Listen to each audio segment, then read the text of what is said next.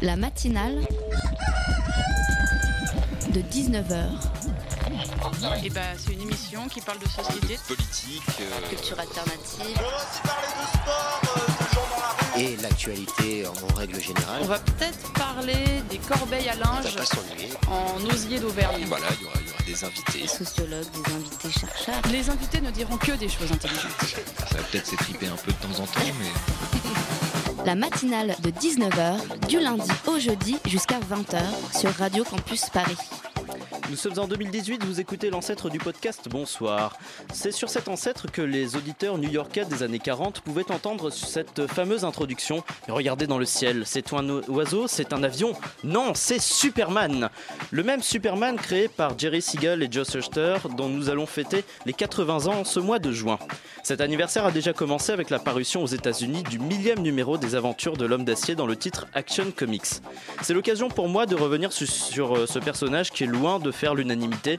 Et pour, en effet, pour beaucoup, le personnage de Superman n'est qu'un boy scout, euh, ambassadeur ringard du rêve américain, possédant euh, tous les pouvoirs et dont la force le rend invincible, sauf à la kryptonite, résidu venant de sa planète. Et à mon avis, quel dommage de se limiter à cette figure surhumaine et intouchable. Bon, d'autant qu'on a déjà Emmanuel Macron en France, ça fait doublon maintenant. Et aussi humoristique que puisse euh, paraître cette comparaison, je vais l'arrêter avant que je ne vomisse toute une partie de mon enfance. Et c'est avec une envie peut-être euh, utopique de vous montrer un autre point de vue sur le premier super-héros existant que je vais vous faire part d'un comics que j'ai relu aujourd'hui. Il s'appelle Les derniers jours de Superman, numéro écrit en 86 par Alan Moore qui propose pour la première fois une façon dont les aventures de Superman auraient pu se terminer. Le tout illustré par Kurt Swan, grand dessinateur de DC Comics qui a œuvré sur des centaines et des centaines de numéros avec l'homme d'acier comme tête d'affiche et dont le dessin rappelle une forme de, de classicisme dans une histoire qui reprend une partie des éléments qui constituaient la mythologie de Superman. Pour voir ce dernier, je cite l'introduction, perdre tout ce qu'il possédait à l'exception d'une chose. On le voit perdre ses repères, découvrir un monde dont la violence finit par le gagner. Et si à l'époque, le comics marquait le passage à une écriture plus sombre et plus mature, qui perdure encore, j'en retiens l'histoire d'un enfant qui voit son monde s'écrouler pour découvrir euh, un autre monde beaucoup plus grand que lui. Que lui. Car oui, Superman n'est pas un héros parfait qui résiste à tout sauf à un caillou. Il peut être interprété de tellement de manières, du dieu vivant à l'immigré venant d'une autre planète, n'en déplaise au président Trump, car je ne parle pas du Mexique, mais d'une planète, c'est bien la planète Krypton. Et croyez-moi, entre toutes ces interprétations, Superman n'est pas prêt de manquer de boulot. La matinale de 19h, le magazine de Radio Campus Paris. Bienvenue dans la matinale. Ce soir, nous recevons la dessinatrice Annie- Annick Kamgyong qui a œuvré sur la bande dessinée Chronique d'une révolution sans armes qui relate euh, la lutte du mouvement Lucha au Congo. Nous aurons ensuite la visite euh, de Dave, euh, directeur de la société de disques Big Wax Records, avec qui nous allons parler du Disquaire Day, la journée internationale des disquaires indépendants. Le tout sera bien sûr entrecoupé d'un reportage de notre partenaire Radio Parleur et d'un autre réalisé à Paris Dauphine par Théophile. Ah, la pastèque. Ça, c'est mon meilleur fruit comme ça. Et le jour où Dieu créait la pastèque, il était très inspiré. Vous voyez, euh, verte à l'externe et rouge en interne. J'ai voulu symboliser un peu l'état de la démocratie, de notre démocratie, pour être plus précis. C'est-à-dire, on fait croire à la communauté, à la communauté internationale qu'on est une démocratie, les droits de l'homme sont respectés, la liberté d'expression est respectée. Mais quand tu viens à l'intérieur du pays, ben, tu peux parler du vendeur de café, tu peux parler euh, du cireur de chaussures, mais dès l'instant où tu commences à parler de la famille du président ou euh, voilà, euh, d'un maire ou un truc comme ça, ben, parce qu'il est puissant, ben, tu auras toutes les galères. Quoi. Tu vois, il y a des choses qu'on ne doit pas dire dans ce pays-là. Donc la démocratie pastèque, pour moi, c'est ça. C'est une démocratie hypocrite. On veut montrer à l'extérieur que ça va, mais à l'intérieur, c'est chaud. C'est bien rouge comme ça, comme l'intérieur de la pastèque.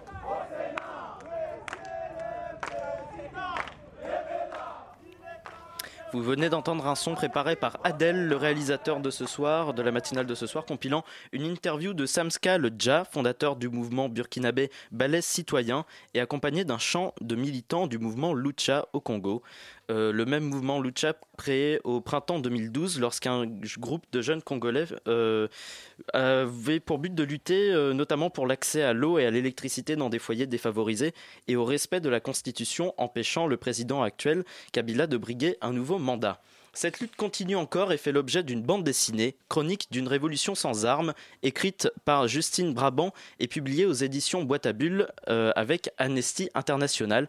Et nous recevons Annick Kamgyong, la dessinatrice de cet ouvrage. Bonsoir. Bonsoir. Bienvenue. Merci. Pour cette interview, on accueille aussi Jérémy de la rédaction de Radio Campus Paris. Bonsoir Jérémy. Bonsoir. Alors, euh, sur la, prépa- la préface de cet album a été écrite euh, par la chanteuse béninoise Angélique Kidjo. Euh, elle a notamment écrit euh, de Lucha que c'est l'antithèse euh, absolue et l'antidote parfait à Tintin au Congo. C'est comme ça que vous l'avez travaillé euh, graphiquement? Alors, je ne m'attendais pas à un tel compliment pour une première bande dessinée. Parce que vous n'aimez pas trop le, le style de, de- de- des dessins de Tintin ou... Alors, euh, comme euh, vous le savez sans doute, il y a eu des polémiques euh, sur effectivement la bande dessinée Tintin au Congo, qui était une bande dessinée qui, était, qui correspondait à une époque quand même de propagande et de valorisation de la colonisation. Et donc, effectivement, le dessinateur Hergé, dont bien évidemment, je n'en remets pas en cause le, le talent et la contribution immense euh, au 9e art, puisqu'il a inscrit quand même son, œuvre définitivement au panthéon du 9e art. C'était quand même un homme d'une époque euh, révolue aujourd'hui, où euh, effectivement les, les Belges colonisaient donc le, le Congo et, euh, et euh, caricaturaient donc euh, les populations. Et notre héros, et le héros donc de Tintin Congo, Tin- euh, Tintin donc était le était celui qui venait apporter la civilisation aux sauvages. Et donc de comment dire de recevoir un, tel euh, une telle comparaison. euh, C'est ce que dit Angélique euh, Kidjo dans la, euh, prépa- dans la préface. C'est ouais. extrêmement flatteur. Ce qui est sûr, c'est que en faisant cette bande dessinée, j'ai forcément lu euh, ce qui s'était fait sur le Congo et je me suis eff- effectivement euh, dit que j'aimerais réellement euh, m'inscrire totalement en- à l'opposé de ce qui est proposé. Bah, très bien.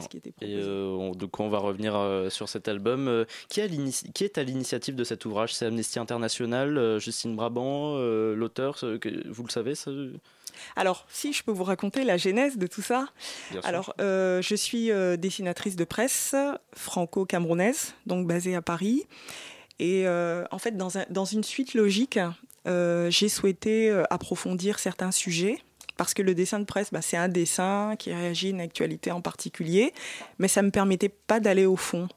Et ce qui s'est passé, c'est que par mon réseau de, bah, de collègues dessinateurs de presse et auteurs de bande dessinée, j'ai entendu euh, parler d'un projet, euh, euh, enfin une collection en fait lancée depuis environ cinq ans par Amnesty International, donc qui cofinance cette bande dessinée et la maison d'édition La Boîte à Bulles. Donc elles ont décidé de lancer cette collection il y a cinq ans où en fait elles, traitent d'histoires actuelles de militants qui se mobilisent pour, pour les droits humains et qui en payent le prix par une répression élevée à la rencontre.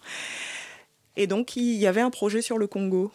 Et, euh, et euh, même Donc, si je suis allé à Amnesty International pour. voilà, c'est euh, ça. D'accord.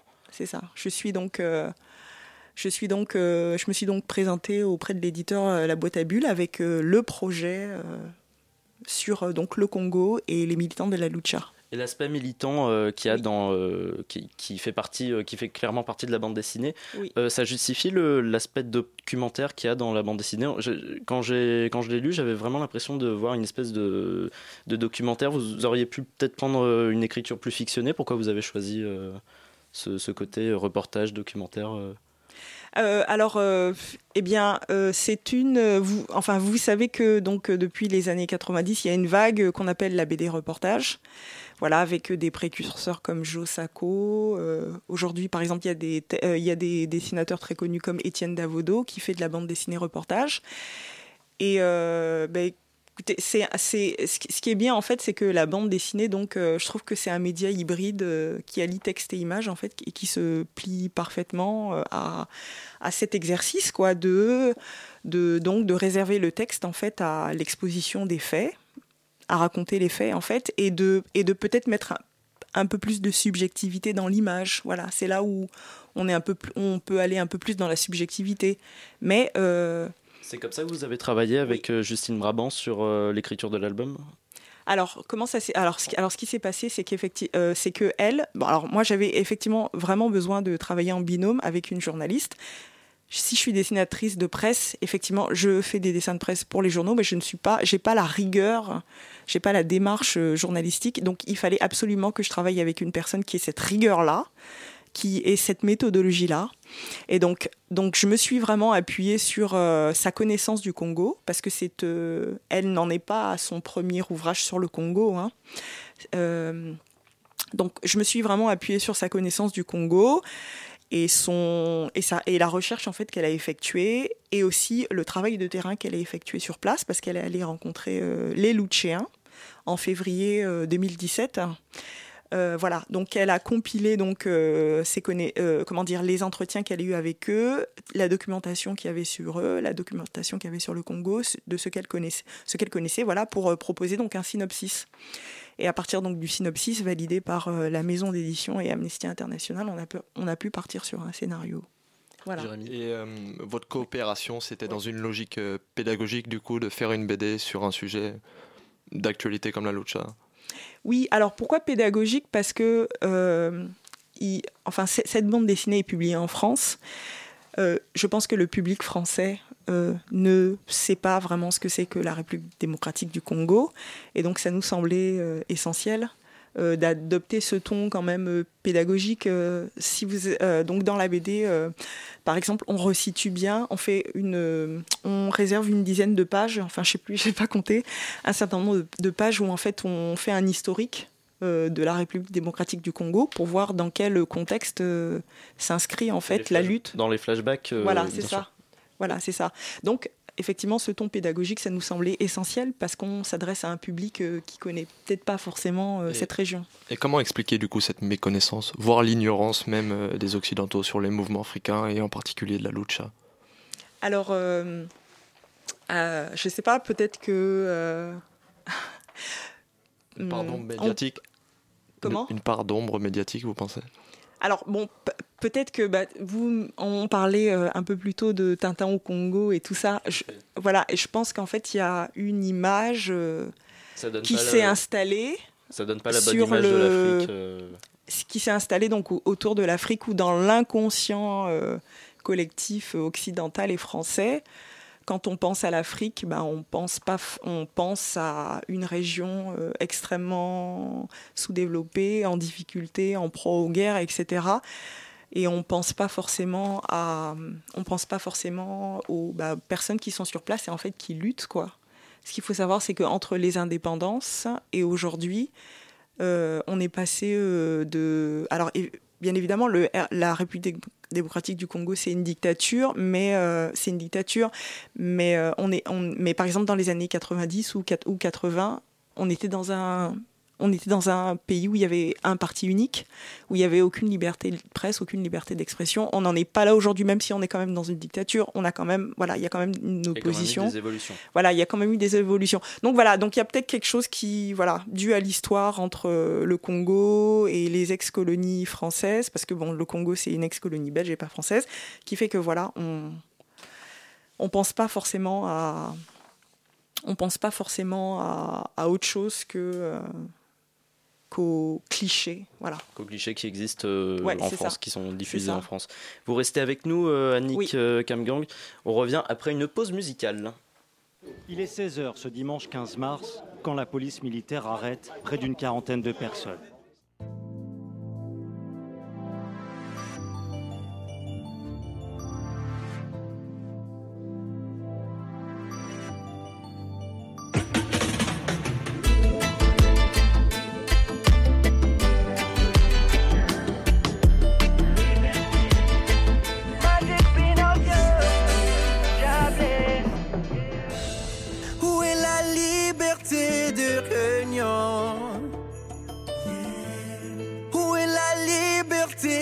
D'expression.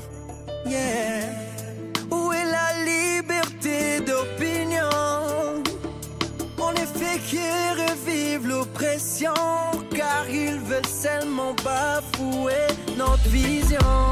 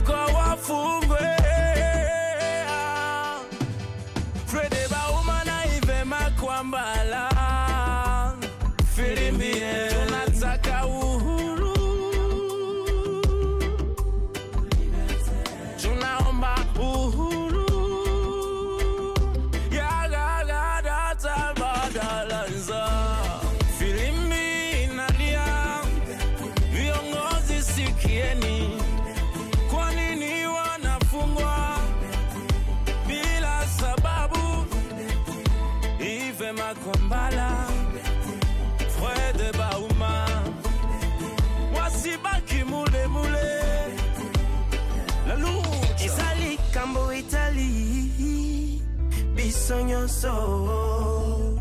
Mpo mosala bato bazosala iso ya bavrai patriote bazoplaide mpona bakongoli nyonso bazwa kimia me bokangi bango na boloko.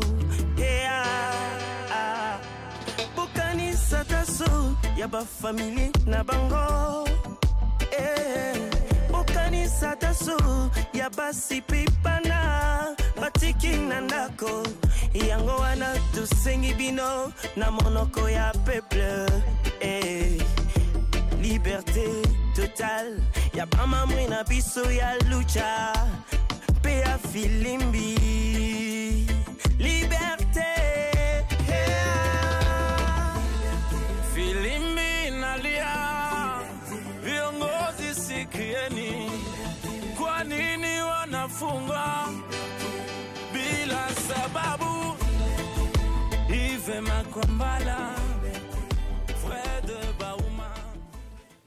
Vous écoutiez, vous écoutiez Liberté par euh, Vanny S. King, Magic Pinocchio et Nathan sur Radio Campus Paris. La matinale de 19h du lundi au jeudi jusqu'à 20h sur Radio Campus Paris.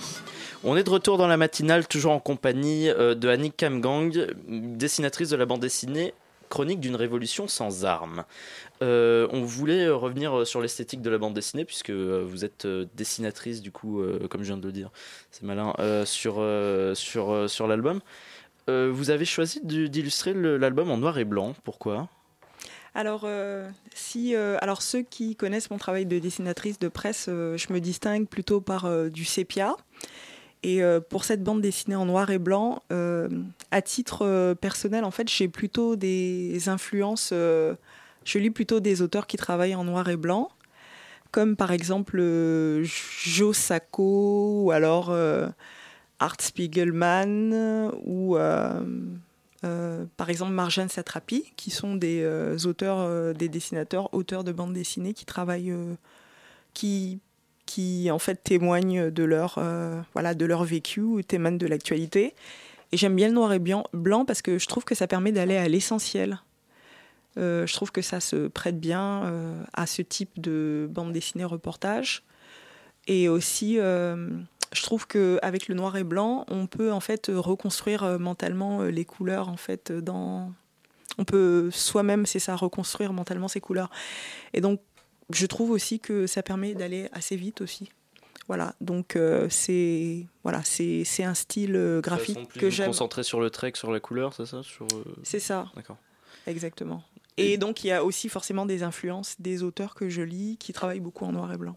D'accord, donc il y a une Voilà. influence, euh, même sur le travail, euh, un peu de, de reportage euh, en, en bande dessinée. C'est ça, exactement. Dans, dans cet album, il était impossible d'illustrer une lutte pacifique, parce que le mouvement Lucha, c'est une lutte pacifique contre, contre notamment le, le régime en place. Et donc, euh, on ne pouvait pas euh, ne pas évoquer les violences qui régnaient en République euh, du Congo. Comment représenter cette violence sans être choquant, mais tout en restant un peu marquant? Alors, cette violence dans la bande dessinée, effectivement, malgré leur. malgré le fait que donc, les militants de Lucha revendiquent la non-violence, euh, disent qu'ils s'inspirent de Gandhi et de Martin Luther King, donc, euh, mais en l'adaptant au contexte congolais, ils sont victimes effectivement d'un certain nombre de répressions. Ils sont victimes euh, d'arrestations, ils sont victimes de passages à tabac, ils sont aussi... La euh, violente. Voilà, c'est ça. Ils sont aussi victimes de... Enfin, ils subissent aussi des procès euh, et des, euh, bah, des incarcérations aussi. Et alors, pour euh, la façon pour moi, en fait, de restituer cette violence, alors déjà, je ne la montre pas de façon frontale. Des fois, je suis davantage dans l'évocation. Euh, c'est plus mon style en fait. Euh, et, euh, mais il faut quand même euh, en parler. Voilà, il fallait quand même euh, en parler. Mais c'est voilà, je montre pas les choses frontalement. Ceci dit, si vous avez, enfin, le livre commence quand même par une arrestation parce que c'est une époque un- quand même assez charnière Une dans le mouvement. en 2015. Alors oui, c'est ça. C'est une Vous pouvez époque nous en parler de... oui, tout à fait. Alors, euh, en fait, donc le mouvement existe depuis 2000 printemps 2012, mais en fait, ce qui s'est passé, c'est qu'en mars 2015, euh, ils ont pris, en fait, leur mouvement a pris une autre dimension parce que euh, Lucha, donc ces militants congolais, se sont, en fait, ont réalisé une conférence de presse avec deux autres mouvements de jeunesse citoyens qui sont donc le ballet citoyen du Burkina Faso et Il y en a marre euh, du Sénégal qui sont des mouvements en fait qui ont contribué quand même à déstabiliser les régimes euh, dans leurs pays euh, respectifs. Et là en fait euh, cette conférence de presse avec donc ces deux autres mouvements citoyens a été donc réprimée par les autorités parce qu'ils ont senti que le mouvement prenait une autre échelle. Voilà, c'est ça. Et donc pour nous c'était essentiel en fait de commencer par là de commencer par, cette, par, cette, et par cet épisode-là, bien avant même leur création, parce que c'est ça qui a fait que ils sont, ils ont, sou- ils ont soudain, ils ont soudain été mis en fait au centre, voilà, de, que le, le- le mouvement a gagné en intérêt. C'est ça. euh, ouais. c'est En- ça, En crédibilité. en crédibilité, ouais, au niveau international, je dirais, parce que maintenant ils pèsent quand même, pas, ils pèsent quand même, ils pèsent en fait dans le débat. Ça a apporté une voix qu'il n'y avait pas avant. euh. C'est ça, tout à fait. Et euh, vous évoquiez Martin Luther King ou encore Gandhi, qui sont Oui. d'ailleurs représentés dans la BD. Oui. Bien que le mouvement soit collectif et sans chef, qui en fait d'ailleurs un, chapitre, Fred Boma, le fondateur, est-il le Martin Luther King de Lucha ou même de la République démocratique du Congo? Alors ça, c'est peut-être l'histoire qui va le dire. L'histoire le dira, je sais pas, il n'y a pas le recul. Ce qui est sûr, c'est que ce qui s'est passé à un moment donné, enfin, ce que les Luchéens font, c'est que euh, à un moment donné, euh, quand euh, Fred Baoma s'est retrouvé donc incarcéré en prison, ils ont vraiment décidé de mettre l'accent sur. euh, en fait, ils ont lancé une campagne sur les réseaux sociaux, sur Twitter, euh, avec le hashtag FreeFred, FreeLucha. Et donc effectivement, quand même, à un moment donné, euh, les choses se sont cristallisées autour euh, de Fred Bauma. Euh, mais comment dire, ils, ont mené aussi d'autres campagnes après, parce que quand Fred Bauma a été relâché, ils ont mené une campagne aussi pour Rebecca Kabugo, qui est une des, qui a été aussi incarcérée à un moment donné. Euh, voilà, ça a, ça a commencé avec Fred, mais bon, voilà, il y a d'autres euh, Luchéens qui, euh, qui- donc incarcérés, et en fait, qui sont soutenus en fait par euh, le mouvement avec des hashtags, etc. sur les réseaux sociaux. Donc moi, je sais pas, j'ai pas le recul. euh, voilà, c'est vocation à être chef du mouvement? Enfin, le, le- le mouvement avait vocation à être dirigé?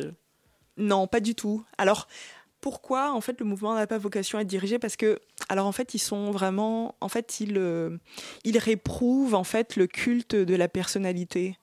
Ils trouvent que leur pays en fait a trop souffert euh, de ce culte de la personnalité, donc ils sont extrêmement méfiants. Et donc non.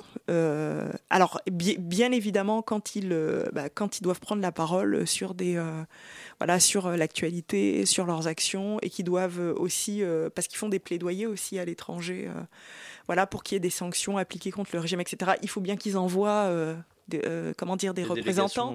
voilà exactement. Mais ça change, ça, ça change. C'est Fred, quelquefois c'est Fred. Quelquefois, c'est une des militantes, Micheline Mwendike. Quelquefois, c'est Luc Nkulula. Quelquefois, c'est Serge Chivia. Ça tourne, en fait. Voilà. Mais c'est vrai qu'à un moment donné, ça s'est cristallisé autour de Fred parce qu'il était en prison. un peu malgré lui du coup euh, par rapport à cette euh, non non Oui. envie entre guillemets de de, de pas de pas avoir Oui. de chef. C'est ça. Jérémy. Et, hum, Donc on ne sait pas encore si ça sera le Martin Luther King. On espère en tout cas, mais Mm. Un message d'espoir imprègne quand même la BD, notamment la fin. Mais à qui s'adresse-t-il en réalité? Euh, bah, ce message d'espoir, il s'adresse euh, non seulement aux Congolais, mais aussi euh, en fait à parce que vous n'ignorez pas que euh, le Congo en fait est en Afrique centrale et que en fait dans la région d'Afrique centrale il y a des dictatures aujourd'hui et euh, ce message s'adresse bien à peut-être déjà le Congo, la sous-région et peut-être un peu plus généralement euh, l'Afrique. Et c'est d'ailleurs pour ça que vous le publiez euh, gratuitement sur le site Jeune Afrique, pour que tout le monde puisse y avoir accès et puisse être imprégné de ce message.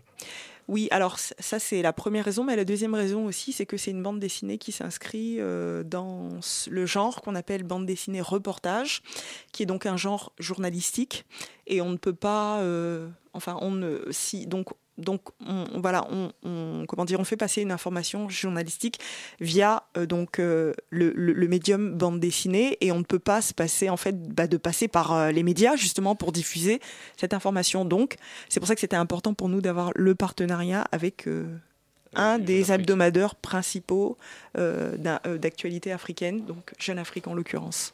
Et euh, vous êtes euh, une militante qui dessine, outre Oui. la BD, la lucha. Oui. Quelle est la cause qui vous tient particulièrement à, cœur en ce moment Alors euh, là, alors euh, sur euh, de façon générale, il y a deux sujets qui me tiennent à cœur.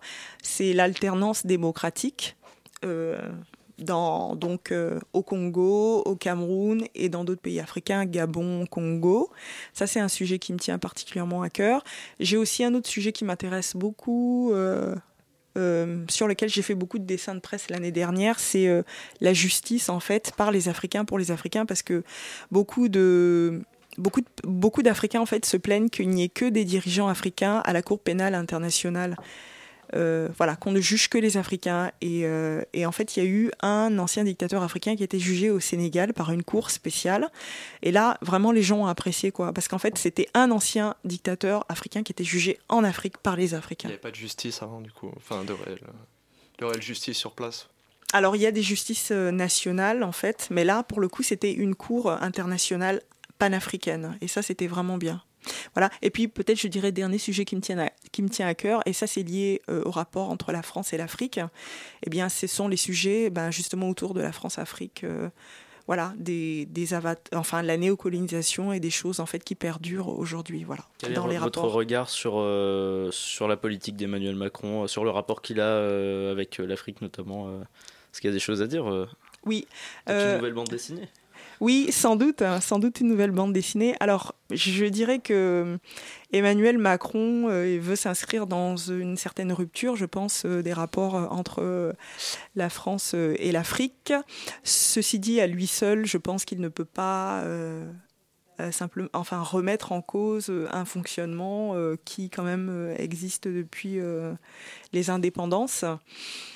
Bon, je dirais juste peut-être qu'il y a un sujet où je pense que Emmanuel Macron euh, peut, euh, enfin montre que quand même il est un petit peu moderne. Euh, je ne sais pas si, si, vous avez suivi la dernière actualité, mais il a nommé une commission. Un conseil présidentiel pour l'Afrique. Voilà, c'est ça. Non, mais non, non, mais même pas ça. Euh, par exemple, là, par exemple, il y a beaucoup de débats sur la restitution euh, des, euh, en fait, des, œuvres. africaines qui sont dans les musées en France. Mm. Et en fait, il a nommé en fait deux experts pour en fait faire l'inventaire de ces œuvres pour qu'à terme, en fait, elles reviennent en Afrique. Au pays d'origine. Voilà, c'est ça. culturel, il y a, il y a quand même il y a des démarches. Il y a une démarche. Oui, voilà, c'est ça. Je dirais sur le par rapport à ce qu'on disait tout à l'heure sur le rapport qu'entretenait la France avec. Mm.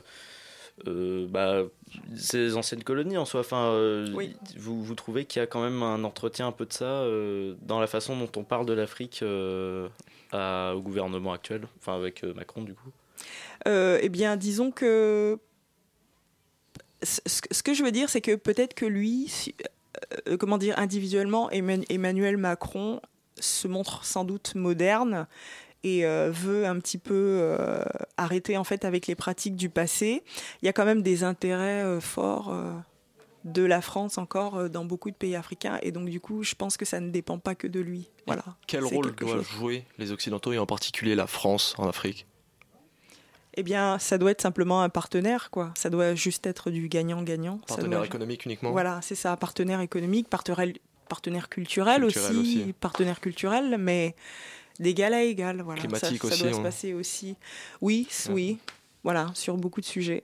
Ce sont euh, des sujets euh, sur lesquels on reviendra, je pense, dans les, dans les semaines à venir.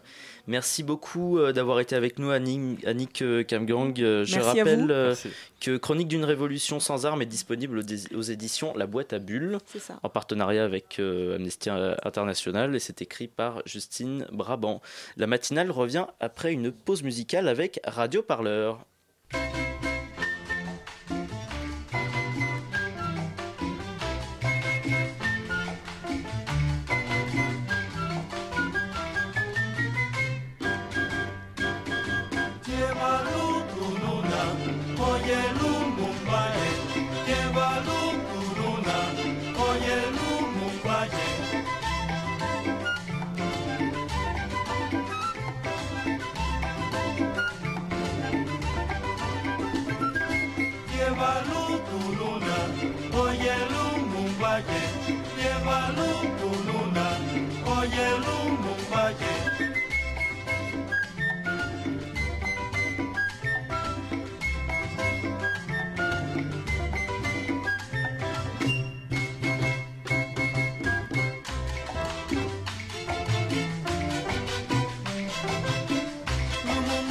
Masara, Lumu Masara, Lumu Masara, Lumu Masara, Masara.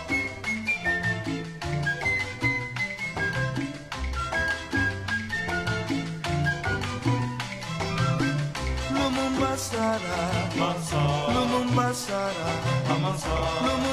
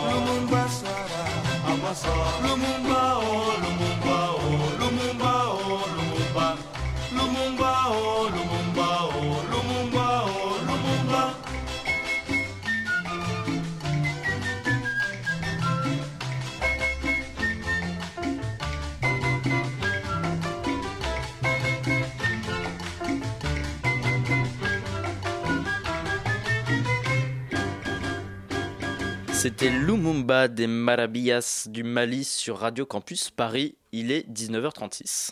La matinale de 19h du lundi au jeudi jusqu'à 20h sur Radio Campus Paris.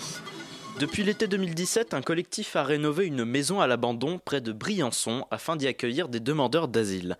Ceux-ci restent toujours aussi nombreux à franchir les Alpes depuis que la vallée de Roya leur a été fermée.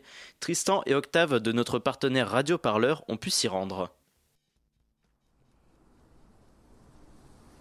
Maison chez Marcel, euh, c'est le 20 route depuis Saint-Pierre, 5100 Briançon si vous voulez. Un petit mot d'encouragement, une carte postale, n'importe quoi. Bon, on fait le tour. Moi, je suis un, militant euh, qui vient de la région de Fort-Calquier et euh, qui, a, trouvé cette occasion chez Marcel d'agir sur la question des frontières euh, sans couper sa vie de, de, son engagement politique, d'être là, présent en permanence. Tu t'appelles comment? Tu veux donner peut-être un, un, pseudo? Ouais, Michel Vitalon, en hommage à un militant antinucléaire. Il y a des vestiges de, euh, des premières tables euh, du moment du, de l'ouverture du squat. Donc une, euh, une, grande plaque de fer posée sur euh, des bidons.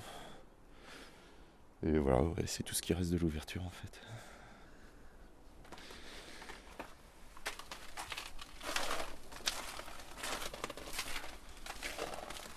Un panneau attention euh, aux vaches qui peuvent traverser la route. Et en bas, c'est signé. Et No Border. Donc il y a quand même des gens qui se revendiquent de No Border euh, à la maison. ah tiens, oui, eh ben, il reste du charbon parce qu'il y avait tout un stock de charbon qu'on a brûlé à une époque euh, quand on avait un poêle à charbon et qui fumait beaucoup. Et du coup, on a arrêté. Donc on rentre, euh, donc c'est une maison de montagne avec un sas avec deux portes pour euh, limiter le, le refroidissement. Donc il y a une cuisine et trois, trois pièces qui euh, actuellement sont... La cuisine sert de cuisine-salon et les trois pièces sont trois chambres euh, de 3-4 personnes à chaque fois.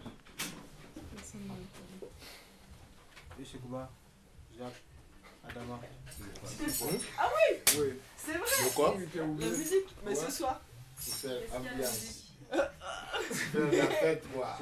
Ah oui Je peux faire quoi Ah ouais. Eh ben, soir, Alors, tu pars quand Mercredi.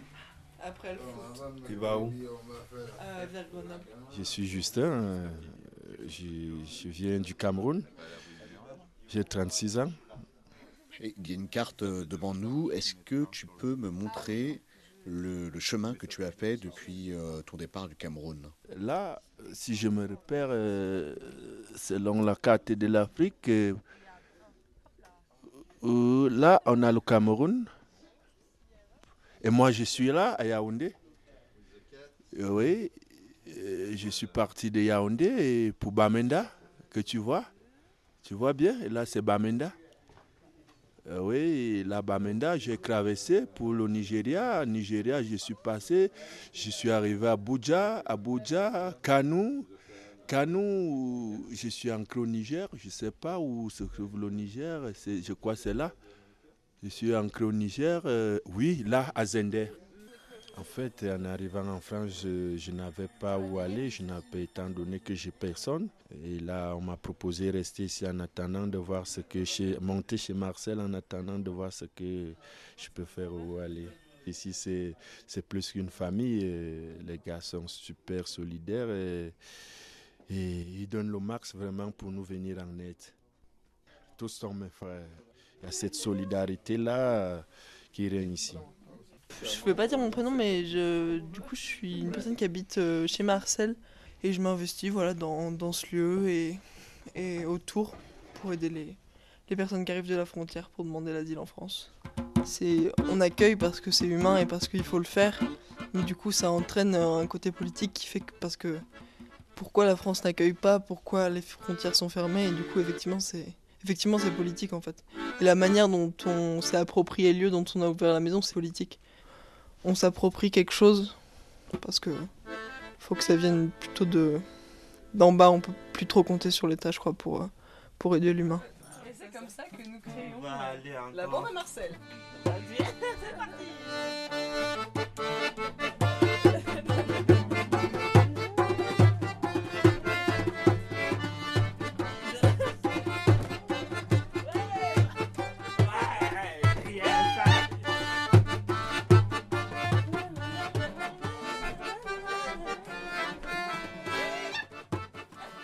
C'était un reportage de notre partenaire Radio Parleur, dont vous pourrez retrouver euh, tous les reportages sur leur site radioparleur.net.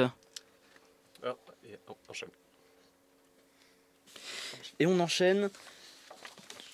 On enchaîne. euh, nous sommes à J-2 du Discard Day qui se tient samedi. C'est la journée internationale des disquaires indépendants, la fête du vinyle comme on peut l'appeler. Et pour en parler, on reçoit euh, Dave, un des deux patrons du label Big, Wax Records. Bonsoir Dave.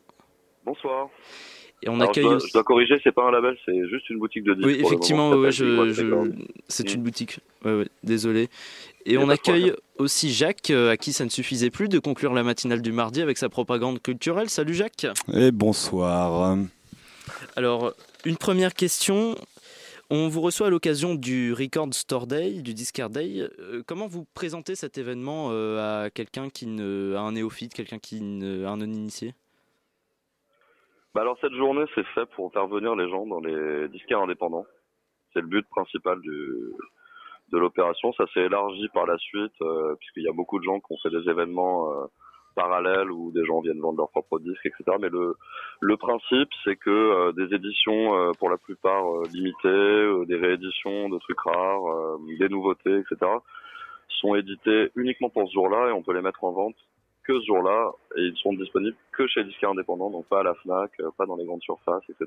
Donc les gens se déplacent pour trouver ces références et autour de ça, on essaie de faire des événements un peu festifs, euh, des, des DJ sets, des lives, etc. Et c'est un événement qui a été créé quand Euh, C'est le premier cette année ou?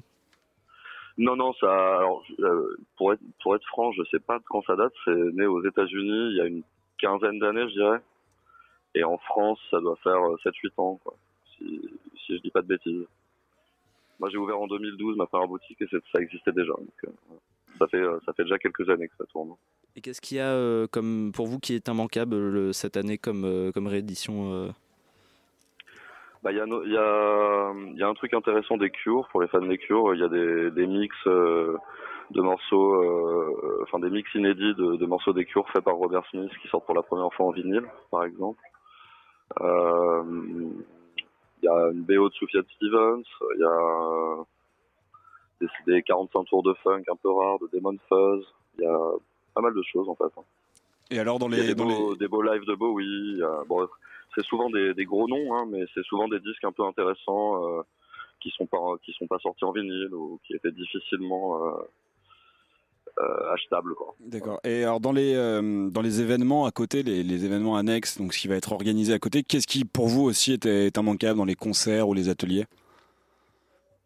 Bah nous, on organise un, un gros événement ici. On a six labels euh, qui viennent euh, euh, vendre leurs disques en direct. On va avoir des stands de, labels dans la boutique et chacun, chacun de ces, ces labels a quelqu'un qui va venir mixer. Donc il y a notamment euh, Antinote, le label de musique électronique parisien. Il y a Favorite Recordings, euh, qui est plutôt dans la funk, de la disco. Il y a Pan European, plutôt psyché, rock.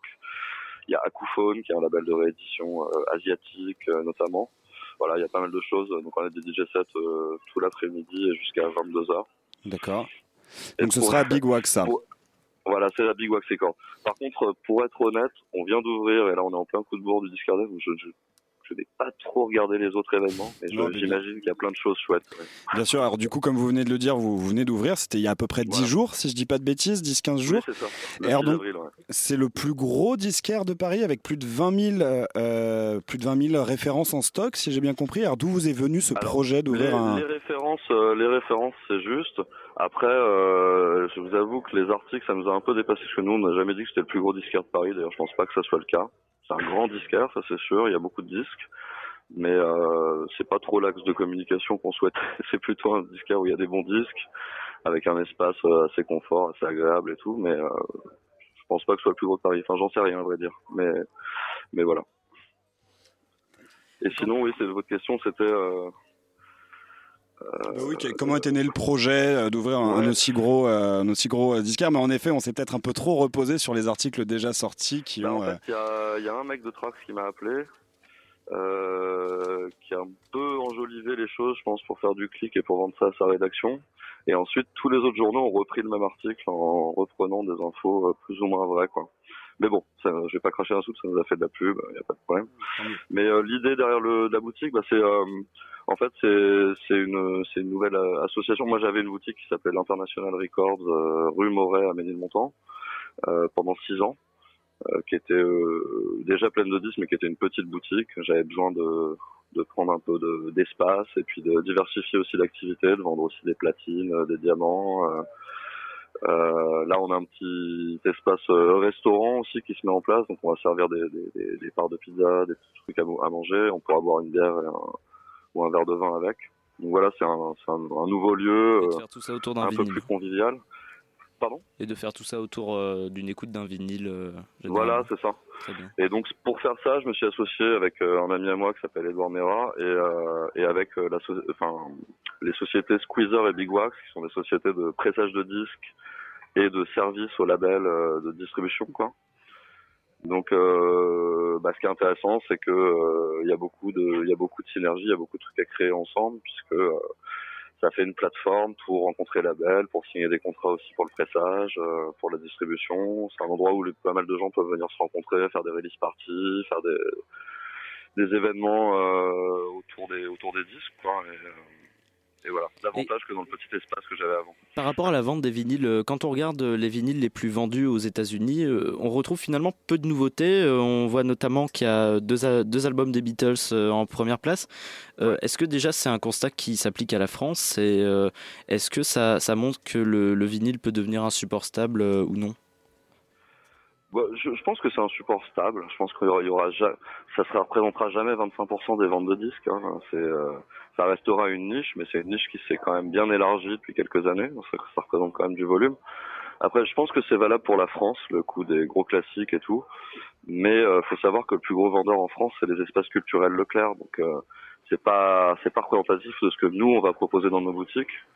Moi, je vends évidemment beaucoup de Pink Floyd, de Beatles, etc. Parce que c'est inévitable quand on est généraliste. Mais mes meilleures ventes, c'est pas ça. C'est plutôt des trucs assez pointus, euh, électroniques ou ambiantes, ou des rééditions de folk, de musique africaine, euh, latine. euh, voilà. Donc j'ai j'ai pas les mêmes best-sellers, on va dire, que dans les listes que vous avez vues.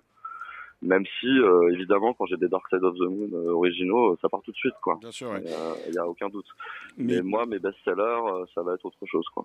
Des, par exemple, le label Music from Memory euh, de de- d'Amsterdam qui fait des rééditions ou des compilations de, de musique ambiante, de musique à synthétiseur des années 80. Ça, je- j'en vends beaucoup plus que euh, des LCD Sound System ou des Beatles, quoi. Mais alors, du coup, qu'est-ce qui motive le, le- le plus? Donc, vous l'avez dit, c'est une niche, mais une niche qui s'est considérablement élargie. Qu'est-ce qui motive le plus finalement dans l'achat du vinyle aujourd'hui? Est-ce que c'est vraiment le son, ou est-ce que c'est finalement plutôt l'objet, ou le côté presque rituel dans le processus d'écoute? Bah, je pense qu'il y a un peu de tout ça. Il y a, il y a un effet de mode. euh, il y a des gens qui achètent. Je, je vois des gens qui achètent les disques clairement pas pour les écouter. hein, ça existe aussi. Mais la plupart des gens, ils, ouais, ils, ont besoin, ils ont besoin d'un truc palpable. Ils ont besoin d'avoir, euh, d'avoir l'impression d'avoir mis leur sou dans quelque chose de- de- de- d'intéressant, de, beau. Déjà, il y a ça. Le son, effectivement, mais euh, je vais pas vous mentir, il y a des puristes, il y a des audiophiles, mais la plupart des gens qui viennent acheter des disques, euh, ils sont pas, euh, ils sont pas trop pinailleurs sur le, sur, enfin, les gens qui achètent des rééditions, par exemple des Pink Floyd, euh, voilà, ils, veulent aller avoir l'album, mais ils veulent pas forcément euh, le disque qui sonnera le mieux. Après, il y a un public pour ça, mais eux, ils sont prêts à débourser parfois des centaines d'euros pour une édition en mono, anglaise. C'est un autre marché, disons. Il y, a, il y a plusieurs catégories de consommateurs, je pense. Oui, c'est vrai, que la- l'argument du son est un argument qu'on voit finalement revenir assez souvent, mais est-ce qu'il est vraiment pertinent quand c'est pour être écouté sur une platine USB de, de mauvaise qualité Bah, finalement? Est-ce qu'il ça, faudrait pas plutôt inciter les gens à acheter du, à mettre de côté du, pour du matériel audio de très bonne qualité, que ce soit CD ou vinyle, où il y a finalement plus tant de Je suis différence? complètement d'accord. D'ailleurs, quand des gens me demandent des infos sur des platines Lyon ou des trucs à 69 euros, euh, voilà, euh, Lyon, Newmark, euh, compagnie, généralement, je leur dis de passer leur chemin et que euh, vaut mieux attendre d'avoir euh, 200, 300 euros de côté, se payer un vrai truc, parce que sinon, c'est inutile. Autant écouter des CD, euh, c'est certainement, euh, ça sonne certainement mieux. Après, l'argument du son, il existe, mais il est un peu fallacieux, puisque dans les rééditions qu'on a aujourd'hui, euh, des albums qui étaient 100% analogiques en 69 ou en 71, aujourd'hui, ils sont réédités en, en numérique. Ah, je vous entends plus. Oui, ouais. excusez, on a eu un petit, euh, tout petit Pas de souci. souci. On est, euh, Euh, mais justement, est-ce que c'est pas aussi un peu un, un marqueur social euh, d'acheter un vinyle aujourd'hui? Ouais, je pense. Heureusement, on n'a pas que ça, hein, parce que sinon, ce serait un peu triste. Mais euh, effectivement, euh, voilà, je pense que recevoir les gens chez soi et leur dire tiens, regarde, euh, j'ai euh, le Velvet à la banane euh, avec une belle platine euh, Project, c'est voilà, c'est c'est effectivement valorisant socialement, je pense. Parce qu'on entend que c'est un peu bobo aussi. euh, Enfin, après, je, je me trompe peut-être, mais euh, j'entends euh, beaucoup dire que c'est bobo d'avoir un vinyle chez soi. Enfin, de lire des vinyles chez soi. Cer- Certainement, c'est bobo, c'est hipster, c'est tout ce qu'on veut, mais c'est aussi autre chose. On a on a des gens euh, aussi avec euh, très peu de moyens qui sont des passionnés. On a des gens qui cherchent des références obscures en 45 tours. euh. Il y a il y a autant de clients que de disques quoi. Euh, moi ici j'ai beaucoup de DJ, j'ai une communauté de gens qui sont vachement dans la dans la dans la recherche de disques rares, dans les dans les trucs un peu pointus. Ça, c'est un public, euh, c'est une certaine catégorie public. Après, j'ai une clientèle de quartier qui va venir acheter son Lou Reed pour le pour le week-end. Et puis, il y a aussi des hipsters. Et puis, il y a tout, quoi. C'est un, c'est un assemblage euh, joyeux de profils très, très différents, quoi. Et donc à Big Wax, vous faites autant donc de la du neuf que de l'occasion? Ouais. D'accord. Parce que ju- Je justement pense d'a- En chiffre d'affaires, c'est à peu près 50-50, mais par contre, en volume, on a même plus d'occasions que de neuf. Par contre, on met plus en valeur le neuf que l'occasion. Oui, bien que, sûr. euh, voilà. Justement, au sujet du neuf, euh, j'ai récemment vu un article de Télérama qui pointait donc les, les prix des vinyles de plus en plus élevés et surtout la, la qualité de moins en moins, moins en moins bonne. Et vous venez, vous l'avez mentionné en parlant des, des mix pour CD, des mix wave, en fonction notamment de certaines usines qui bah, pressaient moins, aussi moins bien que d'autres. Est-ce que je vous à Big Wax, il y a des labels ou des fournisseurs particuliers que vous favorisez, ou est-ce qu'au contraire, vous, il y en a aussi avec qui vous voulez absolument pas traiter parce qu'ils ont une mauvaise réputation et que ce qui sort de chez eux est pas euh, à peu d'in- pas ou peu d'intérêt? Bon, alors, il y a, y a une chose, c'est que mon associé, qui a donc Big Wax, c'est pas Big Wax Records, qui est un presseur de disques, lui presse exclusivement dans une usine allemande qui s'appelle Optimal, qui est une usine qui est réputée pour la très grande qualité de ses, pressages. Par exemple, euh, euh, Daft Punk, pour leur dernier album, ils ont visité 5-6 usines de pressage, ils ont choisi de presser chez Optimal. Quoi. Voilà. C'est c'est un, c'est une usine euh, qualitative. Après, nous, c'est pas comme ça ça, se passe, puisqu'on n'achète pas directement aux usines de pressage, on achète aux distributeurs. Donc parfois, moi, j'ignore où a été pressé un disque. hein. Il faut que je regarde dans la Sierre Nord pour savoir si ça vient de MPO ou de Palace ou de. Donc après, il y a des, il y a des, il y a des problèmes avec des presseurs, notamment MPO en ce moment, parce qu'ils acceptent tout simplement trop de commandes, quoi. Ils sont, ils sont congestionnés, enfin les, les usines sont congestionnées par les, des commandes de major, et donc ça retarde les pressages de petits labels. Euh, les délais sont allongés et puis peut-être ils font un peu moins attention au contrôle qualité, etc. Donc peut-être il y a un peu plus de, de failles dans le dans l'histoire et on reçoit des disques parfois défectueux, etc. Mais par contre, je vais pas vous dire que MPO c'est un mauvais presseur. Ils savent très bien presser les disques. Ils ont un savoir-faire euh, de, de plusieurs décennies, etc. Donc je, dirais, je vous dirais jamais euh, non, je prends pas de produit d'MPO. De toute façon, c'est impossible. Ils pressent, euh, je sais pas, le, le tiers des disques intéressants qui sortent. Quoi. Donc, Merci, merci d'avoir été avec nous. Euh, on rappelle que euh, le Discard Day, du coup, c'est euh, le 21 avril euh, 2018, enfin c'est samedi. Et merci d'av- d'avoir été avec nous. Exactement. Rue Jean-Pierre Tarbeau dans le 11e, effectivement. Et euh, pour finir, une trentaine de facs sont aujourd'hui mobilisés contre la sélection, mais une université d'irrédu- d'irréductible résiste encore et toujours à la mobilisation, Paris-Dauphine. Euh, L'université a le statut de grand établissement depuis 2004, statut qui lui permet de sélectionner ses étudiants et étudiantes à l'entrée. Alors, comment être contre la sélection quand on est soi-même sélectionné? Avec ses grandes tours de béton à la lisière du bois de Boulogne, tout au bout de la ligne 2, l'université Paris-Dauphine est loin, très loin des blocages de Tolbiac ou Jussieu. Manon et Chloé sont en deuxième année d'une licence de gestion et économie appliquée, que n'intègrent que 10% des candidats et candidates. Les mobilisations étudiantes, elles ne sont pas vraiment pour. Pas forcément. non. Non. C'est surtout Dauphine en fait. Enfin, déjà, déjà c'est une fac où il y a une sélection en soi. Donc, euh, puis en plus, euh, c'est quand même une fac où il n'y a pas beaucoup de, de manifestations, de, de blocages. Donc je pense que c'est aussi euh, dû à Non, ça. on est tous hyper sélectionnés, donc on a- on n'est pas contre la sélection finalement. Même constat pour Pierre et Thomas. L1 en mathématiques. Ouais, j'ai un, j'ai un avis, je suis, je suis plutôt, plutôt pour. Après, c'est un peu hypocrite de dire ça, on est à Dauphine, voilà, c'est sélectif. Mais je pense qu'il y a besoin euh, qu'il y ait certaines, facultés euh, qui soient capables d'accueillir les gens, pas seulement en fonction de leurs notes, mais qui donnent le droit à tous euh, d'avoir quelque chose voilà, après, le bac. Non, mais surtout qu'à Dauphine, on se. On ne se, sent- pas concerné, je pense que c'est ça, on se sent pas concerné. Donc s'il faut militer quelque part, euh, on ne le fait pas à Dauphine, on va se déplacer à la Sorbonne, on va aller voir ce qui s'y passe, on va se déplacer peut-être en manifestation, mais en tout cas ici à Dauphine, c'est vrai qu'il ne se passe pas grand-chose parce que je pense que la majorité des gens ici, la très très grande majorité, ne se sentent pas concernés. Voire et contre tout ce mouvement-là, clairement. La majorité en tout cas des Dauphinois, c'est on, est- on est spectateur en gros des, des manifestations entre guillemets. Le Dauphinois il manifestera quand vraiment il y aura quelque chose euh, qui sera vraiment contre lui parce que nous on n'est pas forcément visé par cette réforme euh, directement. Enfin, en tout cas c'est c'est ce qu'on ressent en tout cas. Du côté de l'Union des gauches de Dauphine, on fustige aussi la non-reconnaissance des associations politiques ou partisanes par l'université. Rodolphe, aimant en action publique et régulation sociale, a lancé l'Union des gauches en septembre. Pour nous, c'est très important que les associations soient reconnues pour qu'on puisse euh, avoir une offre euh, tant de droite que de gauche pour essayer de mobiliser les étudiants sur les intérêts qui les intéressent, les faire venir à des conférences, des débats, etc. Et la direction, euh, vous savez s'ils sont pour ou contre l'idée de reconnaître les Bah, ils sont- assauts politiques? Ils sont contre, sinon on l'aurait déjà fait. Il y a un fort désintérêt pour la politique à Dauphine. Vraiment ou c'est juste l'image que Dauphine véhicule Euh, bah, je pense qu'il y a vraiment un désintérêt. Là, bon, la plupart des gens ont voté Macron, mais c'est pas des militants vraiment. Ils sont assez désintéressés de la politique. Il y a des profs qui sont politisés quand même un petit peu. À Ouais, Dauphine, euh, ouais. plus que les élèves presque. Ouais, bah, clairement, parce qu'on avait fait une assemblée générale avec la CGT euh, contre la sélection. Et bon, on avait fait très peu de com, c'était eux qui avaient organisé, c'était un peu à l'arrache. Mais il y avait, je sais pas, genre euh, 10-15 étudiants et 40 profs, 30-40 profs. Si t'es dauphinois ou dauphinoise et que tu veux t'investir, faut le faire euh, autre part qu'à Dauphine quoi. Non, quand même pas. Parce que nous, on, on fait quand même des trucs, tu vois. Avec la Café Rouge, on imprime des tracts, on les diffuse. Euh, avec l'Union des Gauches, on fait des cafés débats, on va ensemble aux manifs. On a aussi imprimé des tracts. euh. C'est moins fort qu'ailleurs, mais t'as quand même toujours de quoi faire.